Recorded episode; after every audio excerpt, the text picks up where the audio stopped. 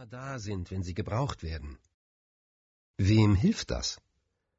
Wenn wir helfen, tun wir etwas für jemand anderen, das der eigentlich für sich tun sollte.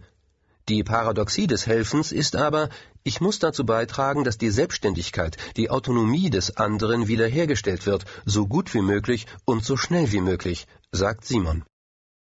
Diese einfache, aber klare Definition hat natürlich für den professionellen Helfer einen Haken, denn sie beraubt ihn seiner Existenzgrundlage. Ohne Opfer fühlt sich ein hauptamtlicher Helfer nicht gut. Und noch wichtiger, wovon soll der Helfer leben? So muss es immer einen Schwebezustand geben. Nichts darf ganz schlecht, nichts ganz gut werden. Wie heißt es so schön? Zwei Ding bedrohen des Doktors Brot, a die Gesundheit, b der Tod. Zwischendrin gibt es immer etwas zu tun. Römisch 2 Entscheidungshilfe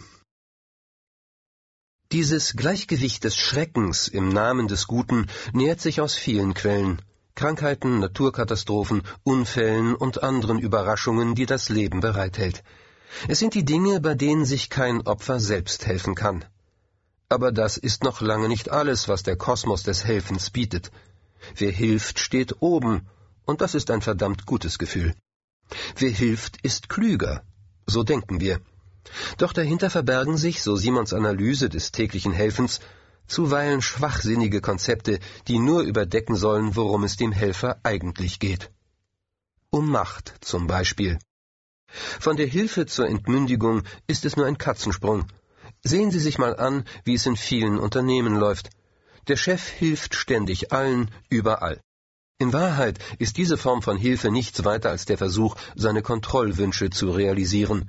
Er will sich eben einmischen, denn im Grunde hält er seine Mitarbeiter für blöd. Ganz ähnlich, so Simon, sei die Hilfe für die neuen Bundesländer nach der Wiedervereinigung gedacht worden. Wer denkt schon darüber nach, dass ausgerechnet die Wortschöpfung besser Wessi der erste populäre Begriff dieses neuen Deutschlands wurde? Und wer kennt sie nicht, die Wut der Westler, wenn ihre Hilfe auf taube Ohren stieß? Nicht überall, wo Hilfe draufsteht, ist auch Hilfe drin. Unternehmensberater sind dazu da, ihren Kunden dabei zu helfen, ein Problem zu lösen. Vielfach nehmen sie aber den Managern, die sie beraten, die eigentliche Entscheidung ab, nicht aus böser Absicht, sondern weil die Hilfesuchenden das ausdrücklich so wollen. So entstehen Schattenkabinette der Abhängigkeit. Schlecht findet Simon, der als Profihelfer eine andere Sicht der Dinge hat, wenn jemand nicht weiter weiß, bringen wir eine Außenansicht ein und unser Know-how darüber, wie soziale Systeme funktionieren. Das hilft dann dem Kunden, sich und seine Organisation in einem neuen Licht zu sehen und das zu tun, wofür er bezahlt wird entscheiden. Entscheidungshilfe ist ein Angebot, aber nicht die Entscheidung selbst. Die muss immer beim Kunden, der Hilfe sucht, liegen. Er wird damit vom Hilfsbedürftigen zum Handlungsfähigen. Die Frage, was hilft, muss man zunächst mal anders denken. Wer entscheidet letztlich, was getan wird und was richtig ist? Da ist die Musik drin. Römisch 3. Die Erfindung des Hilfsbedürftigen. Das ist eine nützliche Analyse. Was Hilfe ist und was nicht, das hängt also von der Perspektive ab. Doch was man auch noch wissen sollte, ist, wie sich das Lied vom Helfen durch die Zeiten verändert. Dass Helfen an und für sich gut ist, wurde mit der Verbreitung des Christentums populär. Die Idee der Caritas, der Nächstenliebe, besteht in der Pflicht, Schwächeren zu helfen. Doch diese Caritas wagt nie den Sprung, aus Opfern handlungsfähige, gleichberechtigte Partner zu machen. Denn Armut und Krankheit sind, ebenso wie Reichtum und Gesundheit, der Ausdruck des göttlichen Willens. An den Ursachen darf der Mensch nicht drehen, das wäre glatte Blasphemie. Wohl aber darf er die Symptome behandeln, durch mildtätiges Samaritertum.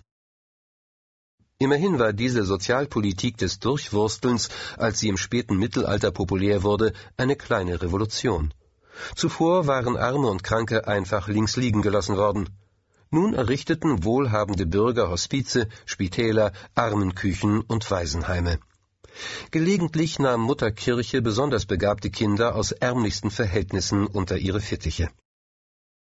Ein Recht auf Hilfe aber hatte niemand, Diese Idee wurde erst mit der Aufklärung im 18. Jahrhundert geboren. Die Verfasser der Enzyklopädie, dem Weißbuch der neuen Zeiten, machen aus der alten Caritas die bürgerliche Liebe zum Nächsten, die ihnen von allen Gefühlen das gerechteste und nützlichste ist. Die Liebe zum Nächsten, schreiben sie, ist in der bürgerlichen Gesellschaft für das Glück unseres Lebens notwendig, wie im Christentum für die ewige Glückseligkeit. Dahinter verbirgt sich ein Quantensprung des Helfens. Die ist jetzt notwendig, nicht mehr nur wie nach christlichen Vorstellungen wünschenswert. Notwendig für das neue Sozialwesen, das aus mündigen, freien Bürgern besteht. Auf diese Definition reagiert die königliche und kirchliche Macht in Frankreich besonders aggressiv. Sie wissen, was auf dem Spiel steht. Ihr ungeschriebenes Recht, Hilfe willkürlich zu gewähren, nach Lust und Laune. Das Recht auf Hilfe war in der Welt.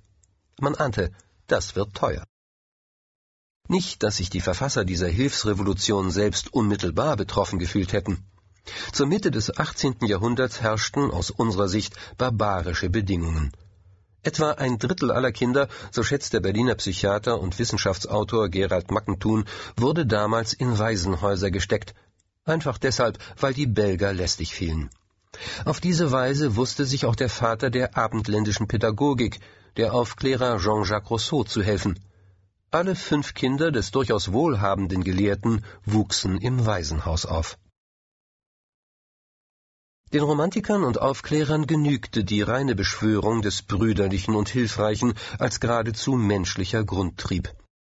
Am Ende des Jahrhunderts, das von der Französischen Revolution markiert wurde, war Brüderlichkeit zum Hauptwort des Helfens geworden.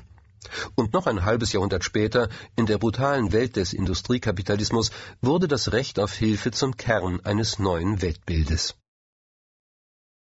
Die Poesie des Helfens, wie sie in der Romantik und in besseren Kreisen üblich war, half den Proletariern in den düsteren Fabriken des 19. Jahrhunderts nicht.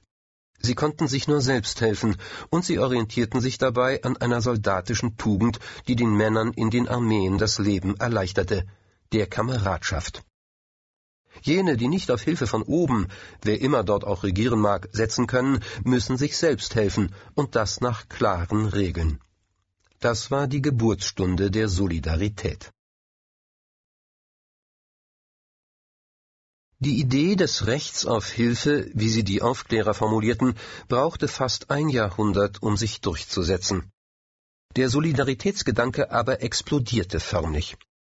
In wenigen Jahren schuf er nicht nur neue Parteien, Gewerkschaften und Verbände. Mit der Solidarität wurde Hilfe institutionalisiert. Überall entstanden Versicherungen, die Menschen, die in Not geraten waren, kein Almosen mehr anboten, sondern ein Recht. Alle sorgten nach immer klarer ausgearbeiteten Regeln dafür, dass dieses Recht auf Hilfe auf die ganze Gesellschaft ausgeweitet wurde. Hilfe wird in immer feinere Details zerlegt. Es gibt Gesetze, die das Helfen zur Pflicht machen. Immer dicker wird das Buch der Sozialgesetze, immer öfter sind es professionelle, hauptamtliche Helfer, die ihre Hilfe anbieten. Experten fürs Helfen also. Immer seltener ist es nötig, dass die Bürger einander selbst helfen. Was hier geschieht, ist unübersehbar. Der französische Philosophielehrer Emile Durkheim ist so fasziniert von dieser neuen Welt, dass er eine neue wissenschaftliche Disziplin begründet, die Soziologie. In der Welt der Industrie, schreibt er, wird alles, auch das Helfen, durch die Arbeitsteiligkeit bestimmt. Und Arbeitsteiligkeit ist wiederum nichts anderes als das Aufeinander angewiesen sein. In der alten Welt des Adels und der Landwirtschaft konnte sich ein Mensch durchaus noch selbst oder in einer kleinen Gruppe am Leben erhalten. Doch die modernen Zeiten schaffen einen Menschen, der in nahezu allem, was er tut, von anderen Menschen abhängt. Er hat nichts mehr von einem autonomen Selbstversorger an sich, er kann sich beim besten Willen nicht mehr selbst helfen. Er ist ein Hilfsbedürftiger, der ständig andere braucht, um die grundlegendsten Bedürfnisse zu befriedigen. Das gesamte System muss sich helfen, um nicht zusammenzubrechen. Organische Solidarität nennt Durkheim diesen Zustand. Die Pflicht, einander zu helfen, wird zum Recht, Hilfe zu bekommen und das Recht wird zum Zwang zu helfen. Wer welcher Hilfe bedarf, ist nicht mehr offensichtlich.